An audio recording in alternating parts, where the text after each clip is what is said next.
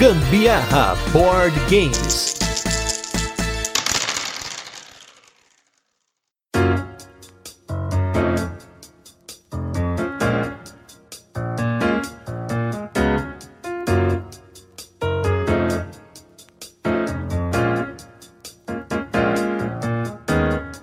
Galera, beleza? Aqui é Gustavo Lopes, Gambiarra Board Games e sim, chegamos no quarto ano do Gambiarra Board Games. Começamos esse mês de agosto de 2022, finalizando o terceiro ano do Gambiarra e como sempre vamos começar as comemorações em grande estilo e para isso nós teremos vários episódios especiais. Para quem tá acompanhando aí, vai ter série de podcasts todos os dias nesse mês de agosto para comemorar esses três anos de Gambiarra e a entrada nesse quarto ano de muita felicidade felicidade. E para isso, para começar esse novo ano, nós fizemos uma brincadeira com os nossos apoiadores para criar o top 10 dos apoiadores do Gambiarra Board Games. E para isso, hoje, para comentar o top 10 da galera, eu estou com ela, minha eterna companheira, Carolina Guzmão. Carolina Guzmão? Que isso? Ficou muito formal, muito sério isso aqui, eterno companheiro. Simbora, gente, bora de top 10 hoje. E para começo de conversa, gente, top 10 é um negócio assim que é complicado, tanto que essa brincadeira começou e eu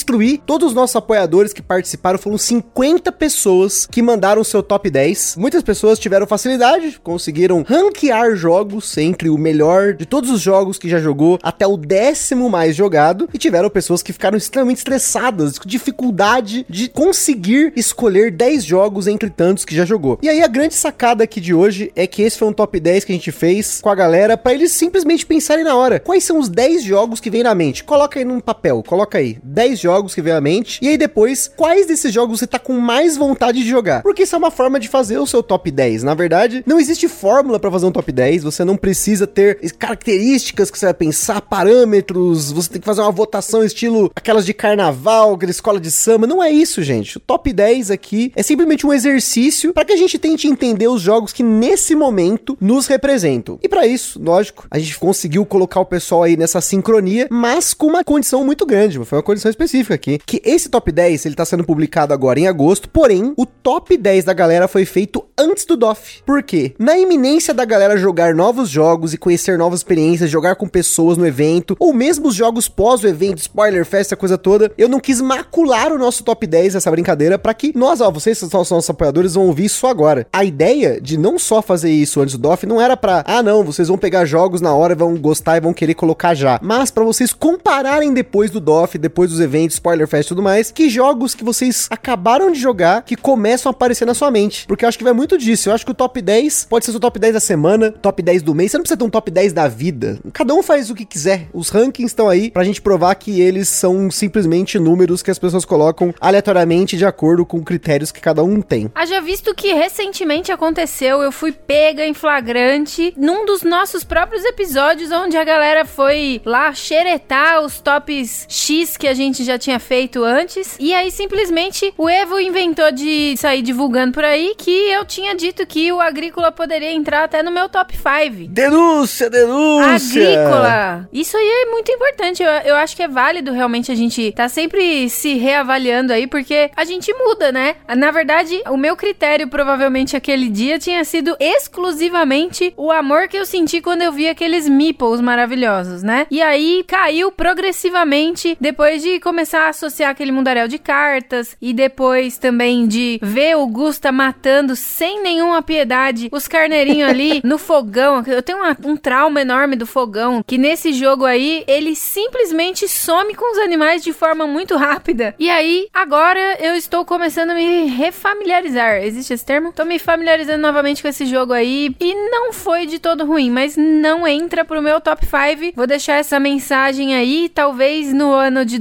2024, 2028 eu ouça e veja que talvez agora esteja, vai saber, vai saber o que o futuro nos reserva. Mas acho que essa é a grande sacada, a gente entender que o ranking, né, como a gente teve aí um cast só para falar de rankings, é algo muito volátil, ele é muito dependente dos parâmetros que as pessoas usam. As pessoas podem manipular um ranking, elas podem simplesmente não ser sinceras ou colocar uma nota diferente para um jogo só porque teve uma condição específica da mesa que fez com que aquele jogo fosse maravilhoso, fosse muito ruim. Então aqui eu espero que vocês levem aqui em consideração que tudo é uma grande brincadeira, mas a gente quis colocar a galera para fazer esse exercício. E com isso, a gente fez o top 10 dos apoiadores do Gambiarra Board Games. Só pra vocês entenderem como funciona esse top 10, a gente recebeu 50 top 10 da galera, ou seja, foram 500 jogos, 500 entradas de jogos, sendo que foram 235 jogos únicos. Ou seja, uma média aí de 4.7 jogos únicos por pessoa, para quem gosta de números, assim como é um dado muito interessante. Foi também um top muito variado, vocês vão ver. Teve muito jogo aí coincidiu em muitas listas, e são esses jogos aí que devem compor o nosso top 10, porque a ideia aqui era a gente priorizar os jogos que apareceram mais, mas eles receberam uma pontuação para isso. O top 1 de cada pessoa recebeu 50 pontos, caindo numa diferença de 2.5 para cada posição, ou seja, o top 1 recebeu 50, o top 2 recebeu 47,5, o terceiro 45 e assim por diante. A gente fez vários testes, convidei o Butileiro, o Butileiro como sempre nosso grande companheiro aí, para fazer umas matemáticas comigo para ver o que, que a gente poderia colocar para que o jogo que tivesse no top 1 valesse mais do que tá no top 10, mas ao mesmo tempo, se o jogo aparece em muitas listas, ele tem que ser priorizado, porque o top 10 é da galera e não de uma pessoa específica e não priorizar o que é top 1 para um, mas não é top 1 pros outros, vamos dizer assim, né? Porque querendo ou não, gente, entre tantos lançamentos, anúncios todo dia, hypes, jogos sem jogar, prateleira do horizonte, GAC diminuindo, escolher 10 jogos é uma tarefa, no mínimo, heróica, né? E a ideia aqui era escolher os top 10 momentos, 10 jogos que vem na mente, né? Reforçando aqui, sem ficar refletindo muito. Então vamos começar aí com o top 10 da galera, já falamos muito, agora é hora de falar dos jogos.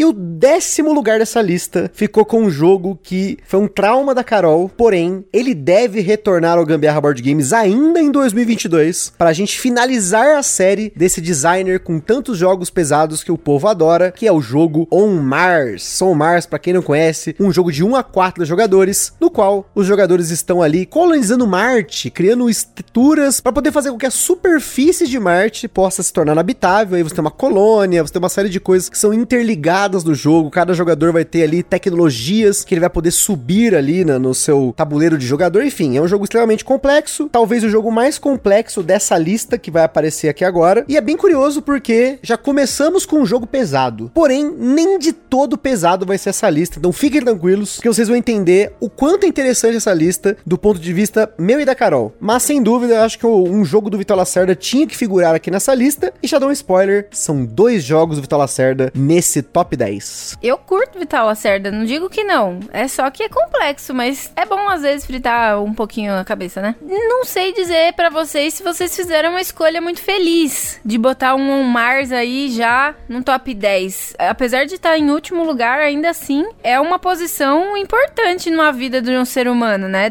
Décimo lugar quer dizer que são 10 dos melhores jogos.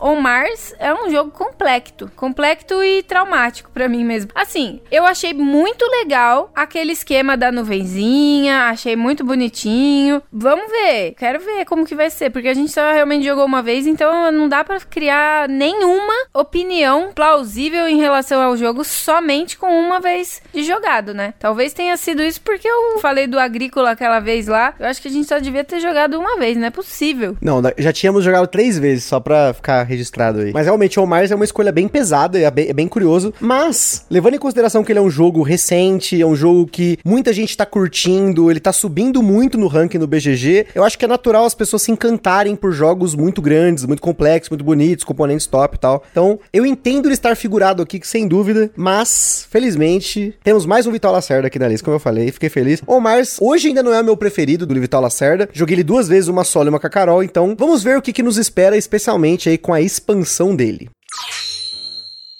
Em nono lugar, nós tivemos um jogo que recentemente figurou um dos episódios do Gambiarra Board Games. Foi um dos episódios mais inusitados, porque eu tive uma opinião não tão boa quanto ao jogo. E eu achei, assim, muito legal que as pessoas que acompanham a gente, que ouvem nosso podcast, elas entendem que tudo é uma questão de opinião, de gosto, de momento, de experiência. E esse jogo é um jogo muito bonito, ele se figurou também em tops 10, que eu já falei até no episódio de muita gente, nos anos de 2020 e 2021, né? Ele foi lançado em 2020 lá fora, 2021 aqui no Brasil, que é o jogo As Ruínas Ruínas Perdidas de Arnak. Se você não ouviu o episódio do Arnak, volte aí no nosso feed de episódios, nos nossos episódios aí do Spotify, onde você estiver ouvindo. As Ruínas Perdidas de Arnak é um jogo leve para médio de 1 a 4 jogadores, no qual os jogadores estão explorando uma terra desconhecida, lutando com guardiões, fazendo exploração dos lugares e ganhando ponto de vitória, que é isso que geralmente esses jogos têm. Mas ele tem um deck buildingzinho, tem uma alocação de trabalhadores maneirinha. E como eu falei no episódio, né, eu tive uma opinião um pouco não tão boa dele, porque ele é muito bonito, ele é caro caro, mas ele oferece uma experiência honesta que às vezes eu fico assim, nossa, mas não tem nada demais, mas eu quero jogar de novo. Aí vou jogar de novo, não, putz, não tem nada demais, mas pô, legalzinho, né? Vamos jogar de novo. E fica nessa esse loop aí, então eu nunca vou vender esse jogo pelo visto, porque toda vez eu vou ficar com essa, né? Poxa, quero jogar de novo. Aí eu jogo, putz, né? Enfim, jogo maneiro e foi legal porque é um jogo que a Carol gostou. Então temos aí, mais uma vez aqui nas escolhas, nossos apoiadores, jogos que tem tudo a ver com a gente. E é isso que a gente vai falar aqui hoje. Jogos que tem a ver com o Gambiarra Board Games. Ah, esse eu concordo bastante. Ele, ele é um jogo que entra, sim, pra uma listagem aí de top 10. Com certeza, o Arnak, ele é sisudo o suficiente pra entrar entrando numa lista dessa. Muito boa mesmo a escolha, galera. Acho que é a primeira vez que eu ouço o adjetivo sisudo para elogiar um board game. Fica aí a, a dica para vocês aí. Tem a galera que fala que o, o board game é honesto, é sincero, é elegante. Agora vocês podem ter aí um novo adjetivo para colocar no dicionário de vocês, sisudo. É muita imponência, eu acho ele muito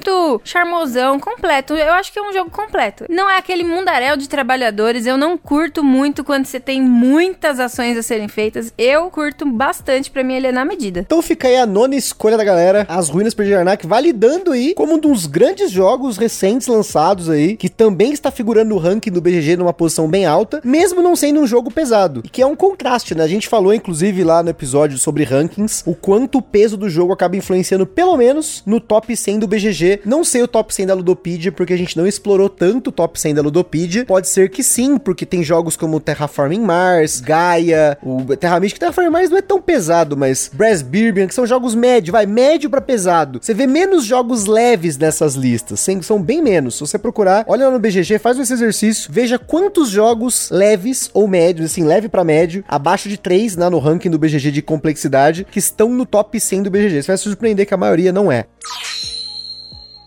Agora em oitavo lugar, se esse jogo não estivesse nessa lista, eu ia acabar o apoio do Gambiarra. Eu ia acabar o Catarse, ia acabar tudo excluir grupo da galera, porque não é possível que nesse podcast que levantou tanto a bandeira desse jogo, a galera não ia colocar esse jogo no nosso top 10 e faça a denúncia aqui. Eu acho que ele tá muito baixo. Ele podia estar tá mais alto aqui, mas ele está em oitavo lugar para vocês verem como não tem manipulação. Eu não coloquei o meu próprio top 10 aqui para poder aumentar o valor dele, que é o jogo queridíssimo Anacrone. Anacrone que foi inclusive um dos jogos que nós escolhemos no aniversário de dois anos do Gambiarra para fazer o episódio, um episódio complexo, um episódio pesado, longo, mas que felizmente é o nosso episódio mais baixado dentre os episódios que falam de um jogo específico. Se eu não me engano, é o episódio mais baixado entre todos os episódios aqui do Gambiarra Board Games. Talvez porque a gente fala de Anacrone pelo menos uma vez por cast, se não, uma vez a cada semana tem, né, um Anacrone no, no, no, no, falando no cast. E tem até uma figurinha no nosso grupo lá do WhatsApp que é Estamos a Zero Dias sem falar de Anacrone. Mas não vou falar muito de Anacrone hoje. Recomendo que você volte para ouvir o nosso cast. Esse cast ele foi feito antes da Grok ter colocado o jogo no Brasil. Estava anunciado na época há muitos anos. Olha só para você ter uma noção, né? Eu vi o Anacrone em 2019 no DOF. Nossa, aquelas miniaturas, aquele cenário. Mas naquela época tinha uma outra pegada. Eu achava que um jogo daquele era complexo demais. A hora que a gente via aquele monte de símbolo, falava nunca que eu vou jogar isso. E jamais imaginava que não só se tornaria meu top 1, aí fazendo um ranking aí, meu top 1, até então meu top 1, vai fazer um ano já, para mais que ele se encontra no meu top 1 dos jogos, mas que eventualmente eu teria contato com as expansões dele, e aí a gente pode fazer esse maravilhoso episódio que teve um monte de easter egg. É, é, assim, na verdade, é uma das coisas mais legais que eu fiz no Gambiarra Board Games foi gravar esse episódio, criá-lo, né, fazer essa maluquice, meu irmão compôs música, enfim, pra você ter uma noção do quanto eu gosto do jogo, e por isso a gente se dedicou tanto pro episódio. Eu tenho certeza que isso tudo aí de números de downloads do Anacron e tudo mais foi devido você falar desse jogo tudo que é canto, sete ventos aí, você tá divulgando a palavra do Anacrono e aí a galera fica curiosa para saber se realmente é tudo isso. Ele é um jogo que tem que estar tá em lista de top 10 sim, também concordo com esse, mas eu tô percebendo que a galera só tá indo pros jogos pesadões, pelo amor de Deus, galera, cadê os jogos legais aí de jogos família? Os jogos legais tem, game? jogo legal tem, agora tem os jogos pesados. Não, legal é, ué, mas é o que eu tô querendo dizer é que do meu gosto, assim, que também vai de um médio pra leve, por exemplo. Calma que você vai se surpreender.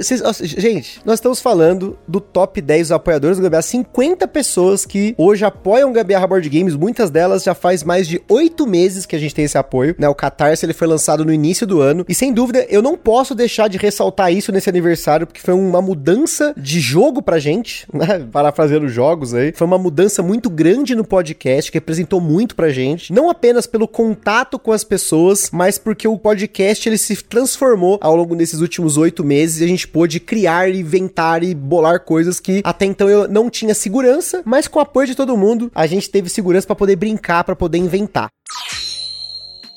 E falando nesses jogos que a Carol gosta, em sétimo lugar, nós temos um jogo que encantou a gente. Esse jogo eu imaginava que iria ser um algo, sim, amor à primeira vista. Sem dúvida é um jogo que eu e a Carol gostamos muito, jogamos muito. Inclu só de pensar assim, dá vontade assim, acabou esse cast, a gente consegue jogar uma partidinha dele, porque ele é rápido. A gente tem aquela Ludotable, a gente monta, às vezes, só um tampo da Ludotable na mesa, aqui no sofá, né? E aí a gente joga, que é o jogo Cálico. Olha só que coisa mais maravilhosa. Um jogo aí, segundo segundo jogo da Grok nessa lista aqui, na sequência, inclusive, que é o jogo que a gente fez episódio aqui, novamente, mais um jogo que nós cobrimos aqui no podcast. Um jogo aquele tema que não é tema, mas é um tema bonito. Né? A ideia de você criar colchas de retalho para colocar seus gatinhos nele, costurar botões, mas que apesar de ser um jogo que à primeira vista você olha para ele acha ele lindo, maravilhoso, aquelas ilustrações, os tais gatinhos e tal, não sei o que. Quando você vai jogar, é um jogo para quebrar a sua cabeça, a ponto de às vezes você olhar para aqueles dois tiles que você tem na mão e você não sabe que peça colocar no seu tabuleiro, porque ele tem várias formas de pontuar e você quer conectar essas formas para você colocar os gatos, costurar botões e cumprir as três condições de pontuação do jogo. Gente, é um jogo que me impressionou muito. Claro, uma produção absurdamente linda. As ilustrações da Beth Sobel, sem dúvida, fazem muita diferença. Ela é uma ilustradora que encanta e o fato dela ter se baseado em gatinhos reais, né? Até no manual você pode ver lá os gatinhos nos quais os gatinhos do jogo foram baseados. E gente, esse jogo, jogo família para mim, de jogos família, ele foi um dos melhores que eu já joguei até hoje, mas eu sempre ressalto que ele é um jogo que, quando você for colocar para pessoas, deixe muito claro que essa pessoa tá fazendo um quebra-cabeça nervoso. Apesar de fácil, regras simplíssimas, dá pra explicar em um minuto, você vai queimar cabeça. Ah, gente, agora vocês me emocionaram aqui colocando esse jogo. Que legal, fiquei feliz pra caramba, porque esse entra, assim, até no meu top 5. Agora vai. Olha aí, será, hein? Será? Esse entra, esse eu gosto de verdade, eu gosto muito de jogar Cálico. Não só pela questão do tema não tema de gato, mas porque eu acho um jogo muito legal mesmo. É esse esqueminha de você quebrar a cabeça mesmo. Eu acho que ele muda um pouquinho aquela coisa do encaixe de peças que a gente fica lá procurando aonde onde encaixa o quê, literalmente, né? Aquelas caixinhas que se conectam. Caramba, tudo que eu tô falando agora tá parecendo que é o que já acontece no jogo. Eu tô tentando procurar a palavra certa. Mas é física.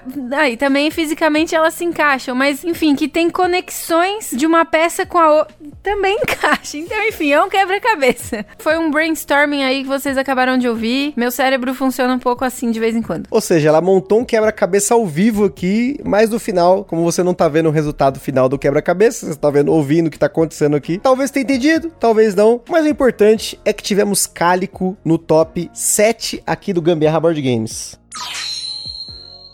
Em sexto lugar, nós tivemos um empate, e aí eu tenho que colocar os dois jogos, porque a gente não criou um critério de desempate, porque por pontos é exato, é matemática. Então, os dois jogos foram escolhidos. Um deles, já fizemos podcast, é um jogo bem antigo aqui no Gambiarra Board Games, um dos primeiros jogos modernos que a gente comprou numa nova leva pós-caverna, né, de Platão do Zombicide. E o outro jogo é um jogo que eu gostaria muito de ter na coleção, mas ainda não tive coragem de comprar pelo preço dos usados, e aí depois acharam mais algumas cópias na na Grok, olha aí, mais um jogo da Grok. Acharam lá, mas eu acabei não comprando. E esses jogos são o Carcassonne e o Projeto Gaia. E fica aí a dica que não tem Terra Mística no ranking do Gambiarra. Então os nossos apoiadores preferem o Projeto Gaia ao Terra Mística. Porém, fiquei muito feliz de ver um jogo leve, um jogo pesado juntos aqui nessa posição. Mais uma vez, Carcassonne é aquele jogo que, vamos dizer assim, sabe aquele filme que você gosta muito, que você assistiu muitas vezes, mas tá passando na TV, você para pra assistir? No meu caso, são os filmes do Adam Adam Sandler ou As Branquelas. Tá passando na televisão, a gente sempre para pra assistir. O Harry Potter também, acho que a gente assistiu muito Harry Potter na televisão. Para mim, o Carcassonne é isso. É um jogo que sempre que eu posso voltar para ele, eu vou gostar muito de jogar. E não só isso, mas a gente acabou atingindo um nível de competitividade dele em dois aqui muito legal. As partidas entre eu e a Carol são muito equilibradas. A única coisa que a gente não fez até hoje foi começar a decorar peças. A gente até espaça um pouco as partidas de Carcassonne, mas acho que a gente tem partidas muito boas dele. E o projeto Gaia fica aí para um futuro, quem sabe, a gente poder fazer fazer um episódio sobre ele, todo mundo fala pra gente, é um dos jogos mais pedidos. O pessoal fala muito, ó, oh, o projeto Gaia funciona bem em dois, tem um mapa modular, não sei o quê. Então, quem sabe aí a gente num futuro pegue um projeto Gaia, seja emprestado ou, ou consiga uma cópia para poder fazer um episódio aí para vocês. Se alguém quiser, eu tento explicar de novo o que é quebra-cabeça, porque também se encaixa aí no Carcassonne, hein? Se precisar, eu posso falar um pouco sobre isso. Eu tava aqui pensando e eu acho que eu encontrei a palavra que eu queria usar antes, que era recortes recortes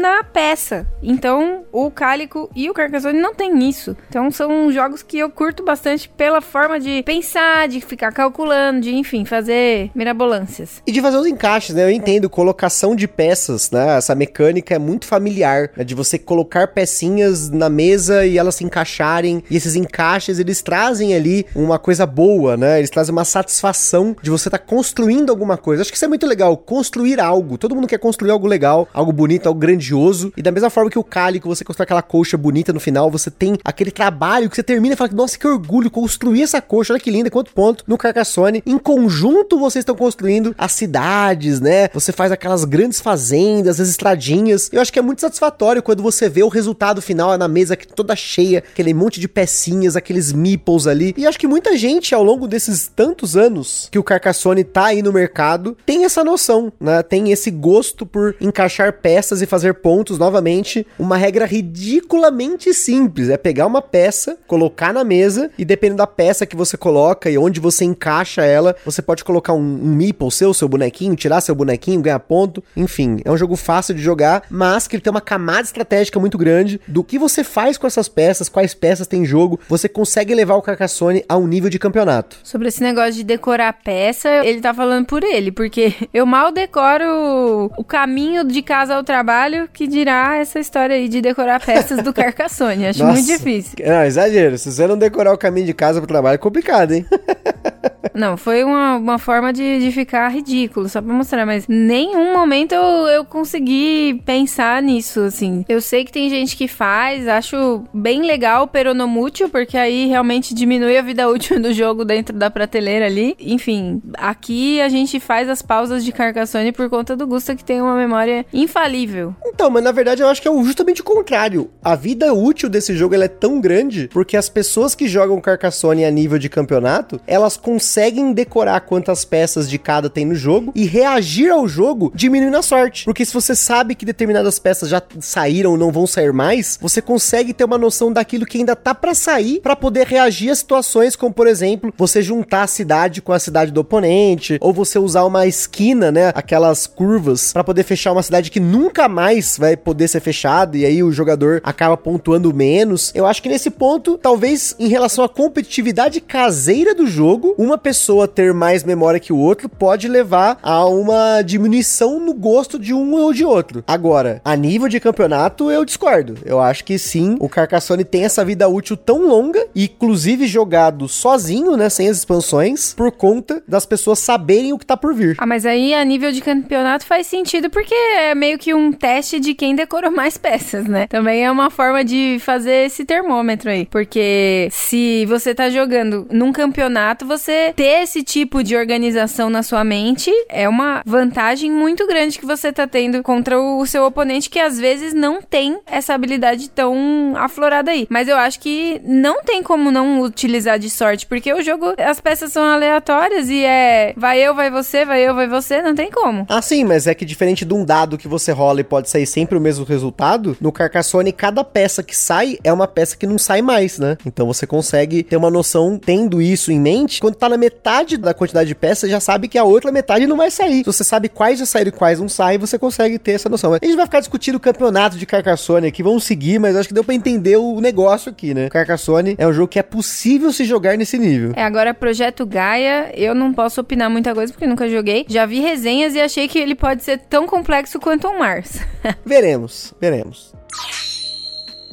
Agora, em quinto lugar, esse é uma piada interna e uma piada externa, talvez uma briga eterna entre dois jogos, que é aquele tanto faz, é você que determina, tanto faz, vai de álcool ou gasolina, que são os jogos Brass Birmingham e Brass Lancashire. E olha só, gente, pessoas diferentes votaram nos dois. Eles estavam em diferentes posições, em diferentes listas, e eles conseguiram empatar para alegria do povo que prefere um ou que prefere outro, ou não é a alegria de um, né? Porque vai ser essa eterna briga. O Brass Lancashire teve como base o Brass original, ele teve algumas variantes da comunidade que foram integradas ao jogo, e tem o Brass Birmingham, que teve uma extensão no jogo ali, colocaram a cerveja, colocaram uns outros produtos. Também é um jogo que a gente já fez episódio aqui, mas a gente fez do Lancashire, e por um motivo muito simples, era o mais barato na época, que o Brass Birmingham estava esgotado, e o Brass Lancashire estava em abundância no mercado a preços tipo de 200, 300 reais, e hoje você não encontra mais o Brass Lancashire, mas encontra o Birmingham. Então olha só como o jogo virou desde o episódio 100 do Gambiarra Board Games, foi o episódio que a gente dedicou ao Brass Lancashire. E eu tinha certeza que esse jogo ia aparecer numa posição alta, porque ele é um jogo euro de complexidade médio para pesado. Ainda assim, ele tem regras fáceis de explicar. Ele não tem muitas exceções. Ele chega, como eu já falei até no cast sobre jogos Gateway, um jogo de entrada para quem quer começar em jogos mais pesados. Então eu acho que é um jogo que ele é muito limpo na regra, poderia ser aí a definição de jogo elegante, e esse é um jogo que gera discussões até hoje aqui em casa, porque a Carol tem uma visão do jogo por conta dele ser escuro, dele ser meio pesado, então é um jogo que não tem visto muita mesa aqui, mas que sem dúvida se eu tivesse que conduzir uma escalada de jogos por complexidade para apresentar para as pessoas, eu colocaria o Brass Birmingham entre os jogos para começar a se enfiar aí no mundo dos jogos pesados. É, assim, o Birmingham a gente não jogou. Eu aqui não joguei, pelo menos. Não sei se você já jogou. Não, não joguei. Não ainda. jogou. Então não tem como opinar muita coisa, mas parece que ele tem um pouco mais de vida em relação às cores do jogo. O tabuleiro tem um tomzinho um pouquinho mais escuro. Ah, não, Um gente, mais não. claro, aliás. Um pouquinho mais claro ali. Nossa, é monótono o jogo muito escurão, assim. Tipo o Blackout. pra mim não tinha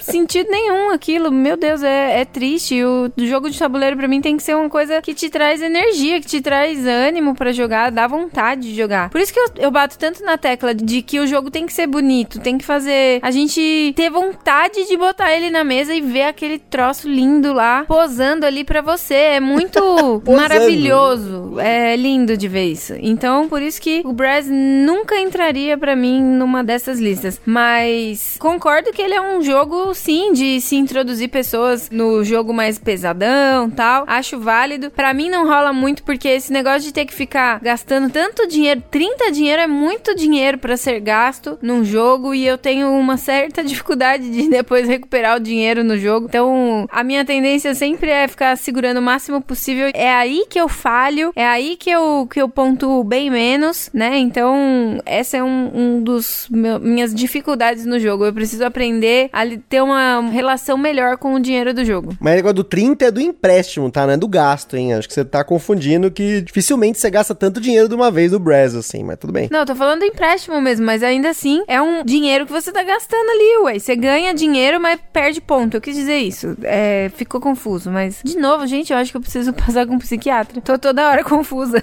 Na verdade é que faz muito tempo que ela não joga, já, a Carol já falou, gente. Carol aqui em casa, às vezes ela lembra de um filme, tô falando, ah, mas lembra daquele pedaço daquele frame que tinha uma árvore. Aí ela lembra o filme. Mas ela lembrou do 30 dinheiros, né? Mas você não perde ponto, você desce na trilha de renda quando você faz o empréstimo no Brass Lancashire, que é complicado e você pode sim ir perdendo muita coisa no Brass se você não souber jogar ele direito. Mas novamente estão falando com base na experiência com o Brass Lancashire. Queremos aí ainda ter uma experiência com o Brass Birmingham pra ver se nós vamos ter um favorito da Carol ou se os dois vão continuar sendo jogos escuros que ela não gosta.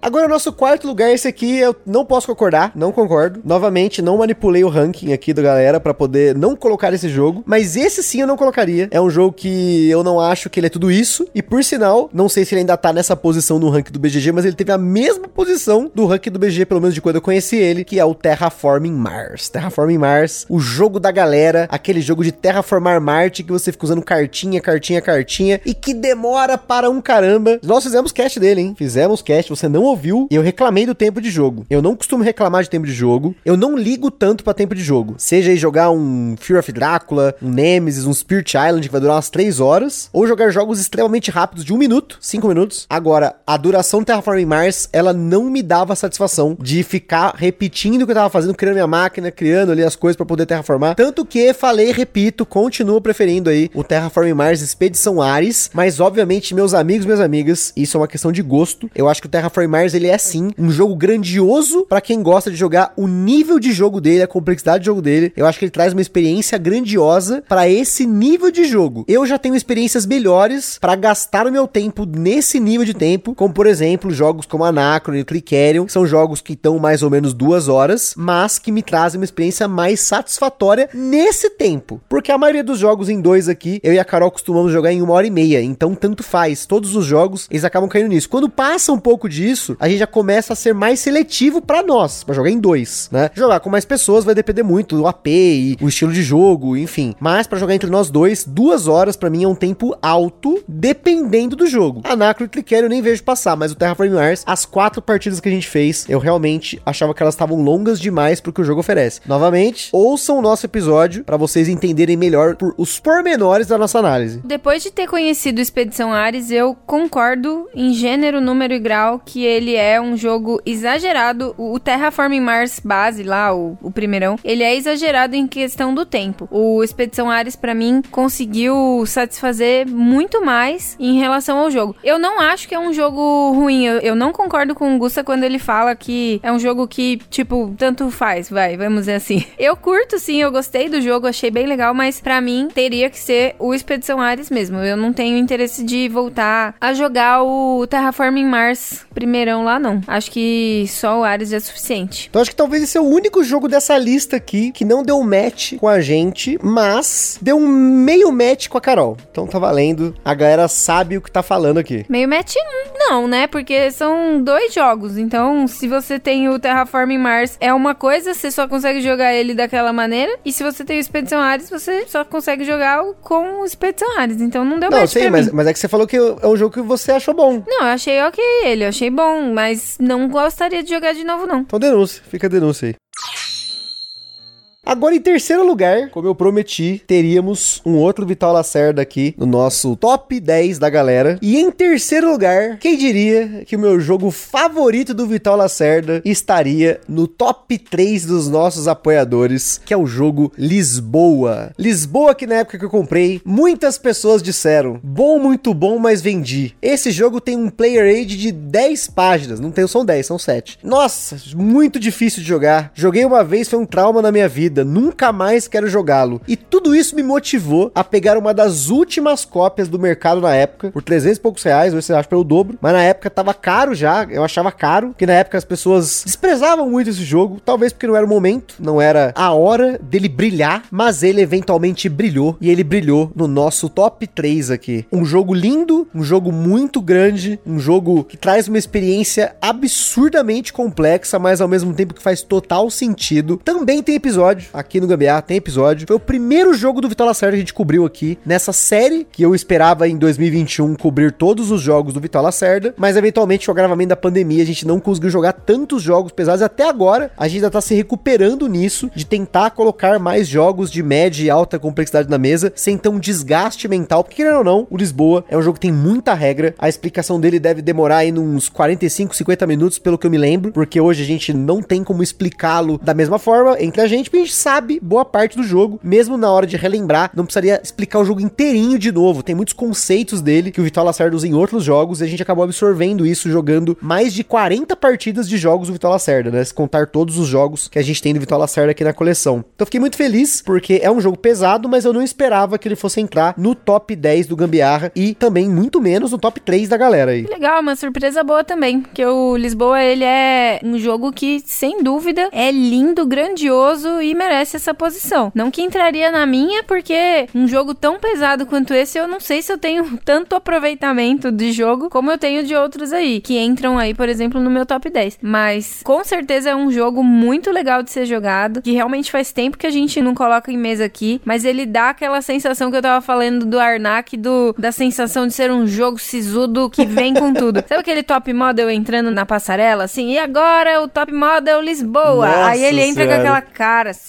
sisuda, pra poder fazer a performance dele. É isso que eu quis dizer. Caramba, muito específico, hein? Mas fez sentido, fez sentido, hein? Mas Lisboa, como sempre, é um jogo que eu sempre falo pra galera: se você for jogar Lisboa, não jogue uma vez, jogue duas, três vezes na mesma semana para você ter certeza que você ultrapassou a barreira das regras e aí vai passar a pensar em estratégias, em ideias, né? De como jogá-lo, de como vencer esse mega jogo, as interações dele e tudo mais. E foi um jogo que abriu as portas do Vital Lacerda aqui em casa, porque depois dele, todos os outros jogos a gente começou a jogar aqui com bastante frequência. Eu gostei da maioria deles, assim, estão bem altos se eu fosse colocar num ranking. E ainda falta aí a gente cobrir o On Mars e o Escape Plane aqui no Gambiarra. Então, esperamos que em breve a gente passe a jogá-los para poder falar para vocês aqui. E quem sabe aí também não figurará num top nosso, não sei. A gente não sabe o que o futuro reserva. A primeira impressão de um jogo não é a que fica, tem que jogá-lo e mais vezes para você vencê-lo de uma vez por todas. E em segundo lugar vem ele, aquele jogo das pecinhas bonitas, aquele jogo que a gente consegue jogar em 15 minutos antes da live, antes do podcast, antes de dormir, antes de fazer muita coisa na vida, porque nós temos muitas partidas dele aqui em casa. É um jogo que não vai sair da coleção de jeito nenhum, porque eu acho que quando você tem jogos que você consegue jogar num nível competitivo, novamente falando é da competitividade igual, os dois estão no mesmo nível, os dois estão ganhando, os dois estão perdendo na loucura, e aí um bloqueia o outro, faz isso, faz aquilo, dá uma diversão diferente. Você percebe que naquele momento você está ligado com a pessoa, falando em jogar em dois, que é o que a gente mais faz com esse jogo aqui, mas ao mesmo tempo ele é um jogo bonito, como a Carol falou, ele tem regras fáceis, mas ele tem uma profundidade muito grande, que é o jogo azul. Estamos falando do azul original, não é vitrais de Sintra, não é o pavilhão de verão, não é o azul verde, é o azul original, azul raiz, aquele jogo que encantou o mundo e não é à toa que ele teve várias versões, tem expansões, tem não sei o que, porque é um jogo que ele conseguiu reduzir ao máximo aquilo que ele consegue de regra e ao mesmo tempo oferecer uma experiência que é muito maior do que as regras dele. Acho que por ser um jogo abstrato não tenho como descrevê-lo melhor do que isso. É aquele jogo que você vai montar a sua janela e você pode usar uma janela pré-montada ou sua janela com reboco, que é o lado que eu gosto mais de jogar, apesar de muitas vezes tomar vários caroços desse lado, porque você tem que ser criativo na hora de montar a sua janela e você mesmo é responsável por se bloquear dependendo das peças que você coloca. Foi um dos primeiros cast do Gambiarra Board Games e segue como um dos jogos que a gente mais joga ao longo dos anos. Se existe comfort food, com certeza existe o comfort game. Verdade, verdade. E esse pra gente é um deles. A gente joga muito, muito, muito. É muito gostoso porque, tipo, aquele joguinho que você coloca ali e não tem que ficar explicando regra, sabe? Cada um conta seus próprios pontos, cada um se vira ali na sua janela e pronto. É muito confortável pra gente jogar esse jogo. Se você fala de zona de conforto dentro do board game, pra gente o azul é um deles que, claro, gente sempre ultrapassa essa zona de conforto, essa barreira aí, jogando outros jogos complexos, mas o azul é um desses daí, delicinha de jogar, fácil. Acho que até o Lhama tá entrando nisso também. É outros jogos que, claro, não são nada a ver um com o outro aí, mas também são jogos que deixam a gente bem confortável para jogar. Fiquei feliz de ter aparecido um azul aqui na, na lista. E assim, confortável do ponto de vista de regra, né? Porque a gente aqui tá sempre jogando, mirando em colocar os tiles negativos no amiguinho, em dar aquele bloco maroto garoto. É uma coisa boa, né? É aquela diversão para quem gosta de interagir, de interação, de guerra, mas guerra dos azulejos. Claro, é muito saudável você dar uns blocos, tampar tudo que pode dar base ali do, do seu amiguinho com pontuações negativas, né? E aí depois vai dormir. É muito bom. Isso aí é, é uma delícia, é um momento assim que você diz: Poxa, meu dia valeu a pena, viu? Não, é um exercício, gente. É um exercício de interação. A gente tem que aceitar que é um mero jogo. Ganhando ou perdendo, o importante é jogar. Eu penso assim, mas claro que a gente sempre mira na vitória. Acho que não tenha dúvida. Sim, a gente sempre mira na vitória. Quando eu não ganho, eu não ajudo a guardar o jogo. Verdade. Denúncia. Denúncia. Ainda mais esses jogos tipo Clicker que levam uma semana para montar, uma semana para desmontar. Denúncia. Fica aí. Duplicada denúncia. Denúncia dupla.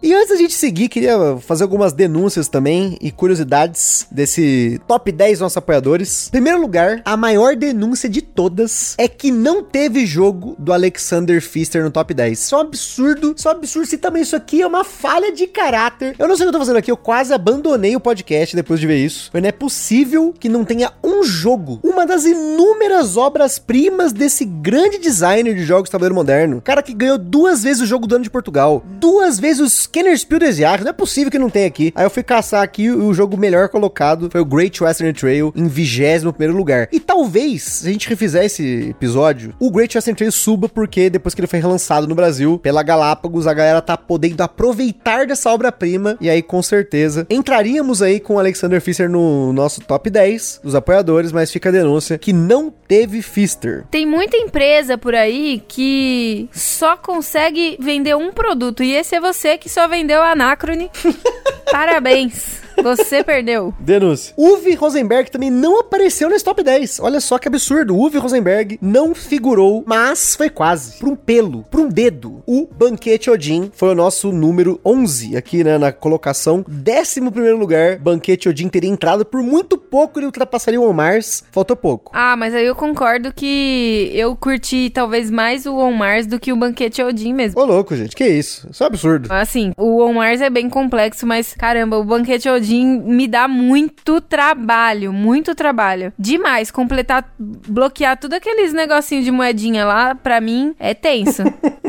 Poxa, que isso, gente? Isso é um absurdo. É, é uma denúncia do próprio denúncia aqui, gente. Isso não é possível, tá errado isso aqui. Feld, gente. Stefan Feld não figurou no top 10 também. Não diria que é uma denúncia, mas talvez ele merecesse pelo menos um Castles of Burgundy, porque o Castles ficou em 12 lugar, junto com os jogos Ticket to Ride Europa e o Terra Mística, que não apareceu no lugar lá do, do Projeto Gaia, que foi aí o nosso sexto lugar. Nemesis ficou em 35, uma vergonha. Shame on you, vergonha. Faltou lá do Game of Thrones a, a mina lá com o sininho, shame, shame, né? Tipo, vergonha, vergonha, então vergonha. Mas eu entendo, realmente, o Nemesis não é um jogo que foi acessível pra galera. Então é uma experiência que é meu top 2, mas que quem não conseguiu experienciar, sem dúvida, jamais teria colocado ele aí no top 10. Jogo nacional, o jogo melhor colocado foi o Brasil Imperial, em 18 lugar, na frente do top 1 do BGG, que é o Gloomhaven. Olha só, um jogo nacional, o Brasil Imperial ficou na frente do Gloomhaven, que é outro jogo também pesado e grande, caro, que nem todo mundo teve experiência. A Trinca, Anacrone, Cerebria e Tricerion entraram aqui no top, mas o Cerebria e o Tricerion não subiram tão alto no ranking, porque só a Anacrone tem aqui no Brasil. Então, quem sabe, quem sabe, no futuro, né? A gente confia na Grok, em Grok We Trust, com o Tricerion do Brasil. Quem sabe, vocês vão poder experienciar, ele vai figurar no top 10 do ano que vem. E é muito interessante que grande parte dos jogos que figuraram, esses mais de 200 jogos que a galera escolheu, foram jogos família e Eurogames, né? E surpreendentemente, vários jogos pesados figuraram aí nos tops e posições altas, né? Em especial os jogos do Lacerda, né? A gente teve o On Mars, o Lisboa e o Vinhos ficou em 15º, Kanban em 30 lugar. E só pra ter uma noção pra gente finalizar e falar o top 1, suspense, né, João Kleber aqui. Pra quem tá perguntando, cadê o top 10 do Gambiarra? Cadê o top 10 da Carol? Cadê o top 10, né? Quando nós chegarmos nos 500 jogos jogados, nós vamos fazer o top 50 do Gambiarra Board Games. A gente não sabe ainda como vai ser o formato, se vai ser um episódio pra Carol ou pra mim, se a gente vai fazer que nem a galera faz, de começar de 40 a 50, enfim, a gente não sabe ainda. A única coisa que a gente sabe é que nós estamos em 416 jogos, pelo menos a data que esse cast foi gravado. É bem provável que quando ele saiu a gente já passou disso, mas quando chegarmos a gente decide. Vamos deixar pro Gustavo e a Carolina do futuro decidirem como vai ser o formato desse top 50, mas vamos fazer, fiquem tranquilos. É, se for em episódios separados, a Carolina do futuro vai demorar um pouco, provavelmente, porque a Carolina do presente anda meio preguiçosa para jogar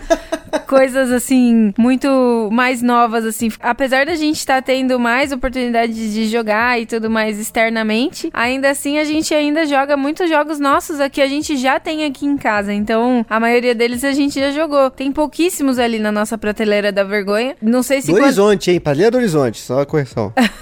prateleira do Horizonte. Mas, claro, tô aqui sempre, a gente sempre se permanece na luta para vencer essa barreira de preguiça, né? Seja pros jogos, seja pra vida. E essa Carolina do presente precisa corrigir essa situação. Então, Carolina do futuro, espero que você tenha passado por isso, hein? E pra gente finalizar, falando de presente, falando do top 1 dos apoiadores, esse jogo ele esteve presente em quase 30% das listas, acho que até mais pela minha conta aqui. Em diversas posições, ele teve top 1, ele teve top 10, não importa. O importante é que esse jogo ele figurou nessas listas e por isso ele obteve uma pontuação extremamente alta. Ele e o Azul foram os jogos assim disparados em pontuações altas, mas ainda assim esse jogo teve uma pontuação mais alta ainda que o Azul. Então ele foi o top 1 absoluto. Quando a gente começou a fazer as contagens parciais eu e o Butileiro, ele já estava super alto e ele continua alto desde o início. Por quê? A gente tá falando de jogos que representam o Gambiarra e que representam eu e a Carol, né? E esse é um jogo que eu acho que ele representa assim nós aqui, as nossas jogatinas, o nosso gosto, porque esse jogo ele tem um pouco de tudo que a gente gosta, mas ao mesmo tempo ele é um jogo equilibrado, um jogo leve, um jogo que é tranquilo, leve para médio, dependendo do seu estilo de jogo, mas que ele tem todas as características que a Carol gosta, tem as características que eu gosto, né, na média. Tô curiosa, fala logo. Que é o jogo Wingspan. Wingspan foi o top 1 dos apoiadores, e eu acho muito interessante ter muito alecrim dourado na comunidade que reclama do Wingspan ser um jogo que tá figurando nos tops da galera, ser um jogo que tá sendo falado em tudo quanto é lugar, ter vendido mais de um milhão de cópias no mundo. Gente, o cabelinho dele até balançou e os dedinhos apontando pro céu aqui, ó. Ele ficou revoltos com o alecrim, hein? E eu acho o seguinte, gente, o board game é uma experiência para você se divertir e ao mesmo tempo você ter ali algo para poder contar depois, né? E o Wingspan é um jogo que ele conseguiu quebrar essa barreira para muitas famílias. Quantas pessoas que eu conheço que jogaram Wingspan e se encantaram com a beleza dos passarinhos, com uma ideia de jogo diferente. Você é um cara que tá observando pássaros, mas tem centenas de pássaros para você observar, mesmo no jogo base. Tem as expansões, tem Oceania, anunciou agora a Ásia e Europa. Gente, ele é um jogo que fez sucesso e eu acho muito legal que ele tenha sido o primeiro lugar aqui, porque ele representa um tipo de jogo que eu e a Carol jogamos muito. E eu acho que o cara que ele joga jogos complexos, o Wingspan é aquele jogo tranquilaço para ele jogar com a família, para ele jogar também de boa com a galera. Um jogo fácil ali que ele vai rapidamente pegar o esquema. Mas para quem tá começando no hobby, o Wingspan também é acessível, mas como um jogo que já é um pouquinho mais complexo, que vai te dar aquele quebra-cabeça de você fazer o combo entre as aves, de você pensar nele. E ao mesmo tempo é lindo, tem toda a beleza, a ilustração da Beth Sobel também, novamente aí. Também não é só a Beth Sobel, agora me fugiu o nome da outra ilustradora. Mas essa foi uma escolha muito interessante, porque o Wingspan, como eu falei no, no episódio do Wingspan, também ó, tem episódio, né?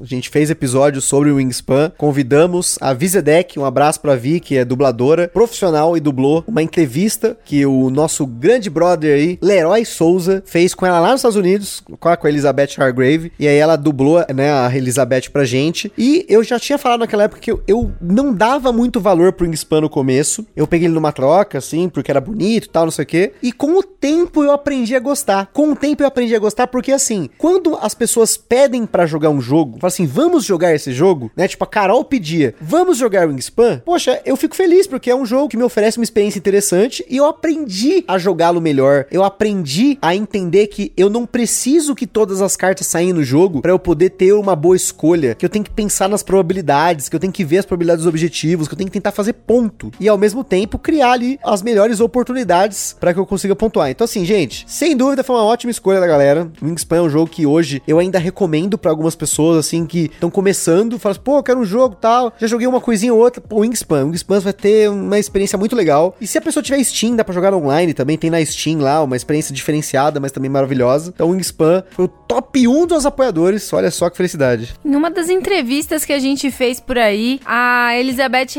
Hargrave pra gente, pra mim, foi considerada a melhor designer de jogo, né? E eu continuo assinando isso embaixo, porque tanto Wingspan quanto Mariposas pra mim são jogos maravilhosos e eu gosto muito de ambos. Foram as experiências que eu tive de jogo dela, né? Meu, sério, o Wingspan me encantou já na primeira rodada da primeira vez que a gente jogou. Eu já fiquei fiquei fissurada nesse jogo, achei incrível, gostei muito. Não só porque é lindo, maravilhoso, mas ele é muito caprichado em todos os detalhes, sabe? Tipo, já vem com um insertzinho. Eu acho isso muito delicado da, por parte da editora também. Caramba, que jogo, que maravilhoso. E eu não tenho nada além disso a dizer do que. Concordo com tudo que o Gusta falou. Realmente é um jogo complexo no seu inteiro ali, no seu todo. Mas ainda assim, ele é leve no sentido de trazer leveza pra gente. Assim, eu acho que é muito gostoso isso. E eu sempre reforço, eu sei que não é oficial do jogo, mas eu achei muito legal a ideia de ter o aplicativo com o som dos pássaros ali quando você mira o celular pra carta. Eu achei isso muito legal. É um carinho a mais ali que o jogo traz pra gente. Puxa vida, puxa vida. Que bom que colocaram o Wingspan no top 1. Eu fiquei muito, muito feliz e essa foi a maior das surpresas que esse cast trouxe pra mim hoje. Porque pra variar a gente, só eu sabia desse top 10 antes de gravar aqui. Eu não revelei pra Carol, eu não quis que ela visse, porque todas as reações foram capturadas aqui foram na hora. A gente não fica ensaiando aqui para fazer essas coisas. A gente, essa lista que a gente fez aqui foi totalmente espontânea. Então, até às vezes a gente fala, a gente fala, viaja, começa a devanear e filosofar. E às vezes a gente fala sem saber onde chegar, estilo Michael Scott lá no The Office, que ele fala, fala, fala, ele não sabe onde ele vai chegar. Porque é isso. O que vocês estão vendo aqui é a realidade. O nosso top 10 foi gravado num take só, não tem ensaio, não tem nada. Apesar da gente não transmitir ao vivo, nós gravamos ao vivo, com pequenos cortes, mas ao vivo, né? Então, essa é a nossa reação para vocês desse top 10, especialmente da Carol, que ficou sabendo de tudo agora. E eu espero que vocês tenham gostado desse episódio e que a gente repita ano que vem esse top 10 dos apoiadores, porque eu acho que ele representa muito do que eu falo, que representa o estilo de jogo do Gambiarra Board Games, que são jogos família, jogos leves, leves para médios, que a gente pode jogar com a família facilmente, tranquilo, setup rápido, regras que são fáceis de lembrar, e também jogos pesados, que são os jogos que geralmente eu gosto mais, que são experiências grandiosas, que tem muito componente, muita coisa, muitos caminhos para pontuar, e aquela loucura na mesa, que você quebra a cabeça e tudo mais, mas isso é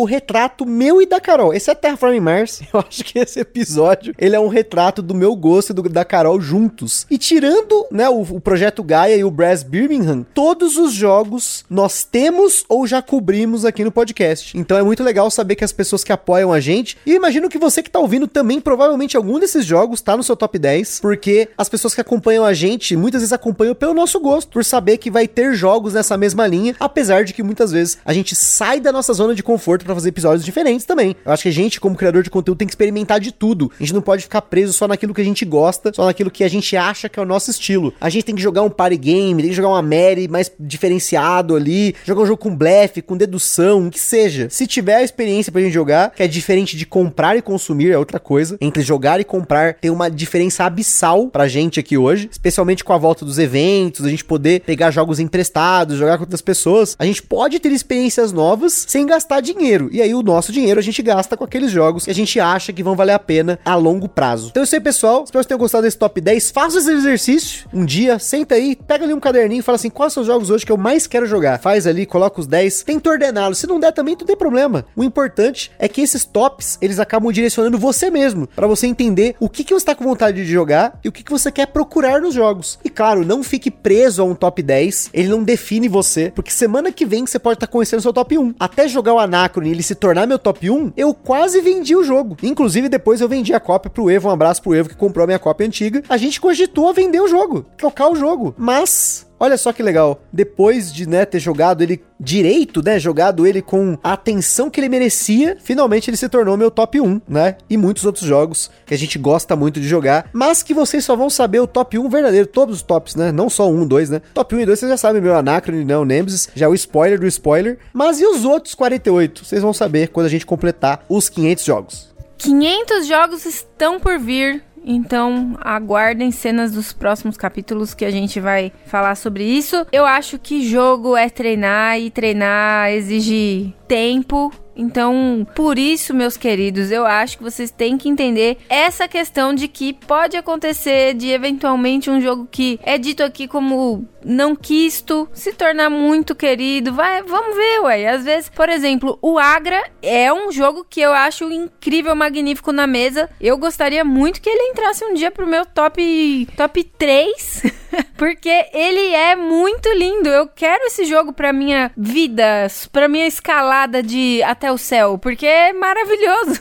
Agora, chegar lá frustrada por não conseguir fazer nenhuma ação, eu não quero. Então, só vai entrar quando ele fizer sentido para mim. E para esse jogo é jogo, joguem, joguem seus jogos. Se você tá com aquele monte de jogo na sua prateleira do horizonte, olhe para o horizonte, para de olhar para trás, para de olhar pro mercado, para de olhar para você comprar jogo, esquece. Faça essa reflexão. Talvez o seu top 1 seja um jogo que você não jogou, mas que você já comprou. Denúncia. Jogue seus jogos. Faça com que eles valham a pena, porque muitas vezes essas experiências que tá deixando de ter, porque tá nessa ansiedade, lançamento, é não sei o que, hype, não sei o que lá. Joguem, gente. Joguem. Faça como a gente aqui. Chega jogo, a gente joga. Dificilmente o jogo fica parado. Aqui tem três jogos parados que são os jogos mais complexos, que demoram mais mesmo. A gente tem essa noção. Quando eu comprei, eu já sabia. Então, é, essa encrenca já tinha pego pra mim. Mas normalmente aqui em casa é assim: chegou, jogou e jogou uma, duas, três, quatro vezes pra gente saber se aquele jogo é pra gente. E para você também. Fique esperto aí. Novamente, jogue seus jogos. Eu não posso deixar de ressaltar isso, porque cada vez mais eu vejo as pessoas consumindo muito e jogando pouco. Então, aproveitem agora que as coisas estão melhorando para colocar seus jogos na mesa, chame seus amigos, chame sua família, seus filhos, seus parentes, namorado, namorado, marido, marido, faça o que tiver que fazer para jogar esses jogos, mas claro, sem exagerar e sem insistir, porque jogar sem gostar tem graça. Eu falei pra caramba, tô quase sem voz, gente, mas a gente encerra aqui o primeiro de muitos especiais que nós vamos ter aí durante esse mês de agosto. E é isso aí, pessoal. Aquele forte abraço e até a próxima. É isso aí, minha gente. Joguem como se não houvesse amanhã, mas sempre lembrem do Ministério do Gambiarra. É nóis. Beijos, tchau, até breve.